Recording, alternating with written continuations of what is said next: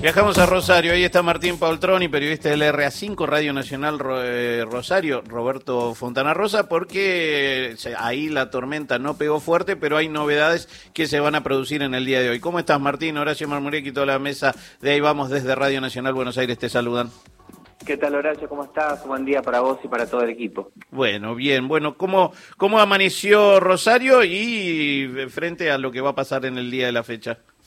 Bueno, con respecto al temporal de lluvia y de viento, contarte que se registraron vientos de hasta 79 kilómetros por hora, hubo un acumulado de 48 milímetros eh, en, en, esta madrugada, pero no, no hubo más que reclamos por arbolado público, algunos cables y columnas caídas, anegamientos transitorios, pero todo está en manos de Defensa Civil de la ciudad de Rosario y también en el día de ayer el gobernador de la provincia, Maximiliano Puyaro, encabezó una reunión por la emergencia hídrica, eh, sobre todo para aquellas regiones de la provincia que fueron más afectadas por la abundante caída de agua y sobre todo por lo que se vivió la semana pasada en la localidad del Trébol, que sufrió una importante anegación en torno a la ruta, tema que ya está, por supuesto, solucionado.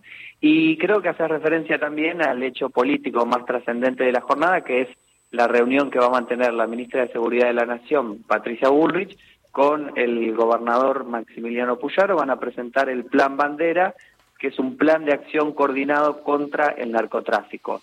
El horario previsto para esto es entre las dos y media y las tres de la tarde aproximadamente. Allí van a estar la ministra, el gobernador, el intendente de la ciudad de Rosario, Pablo Hapkin, con el ministro de Seguridad de la provincia, con Pablo Cococcioni.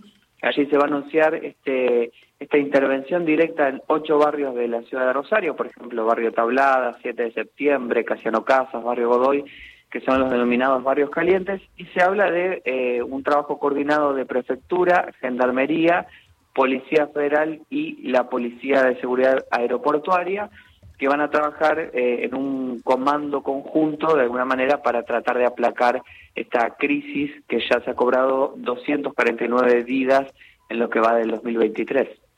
Bien, vamos a ver cómo es esta, esta presentación y seguramente mañana estaremos charlando de lo que ha sucedido y lo que va a dejar.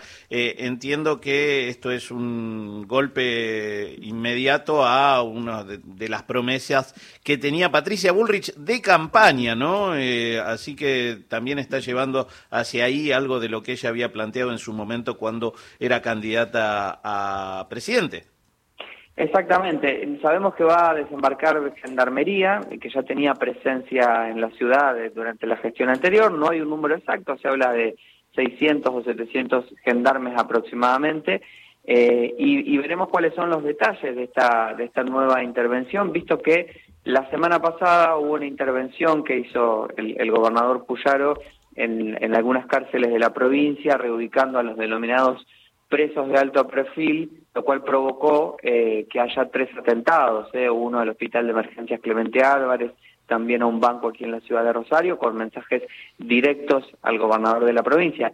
Con lo cual entendemos que si se producen intervenciones en algunos puntos neurálgicos donde ocurren los hechos más calientes de la narcocriminalidad, eventualmente puede haber algún tipo de respuesta. Veremos ahí cómo funciona la acción coordinada de las fuerzas federales con las fuerzas provinciales. Se estima que más o menos hay 25.000 policías en la provincia de Santa Fe. Eh, veremos si, si, si se produce una readecuación también de esas fuerzas y cómo va a ser el trabajo en conjunto.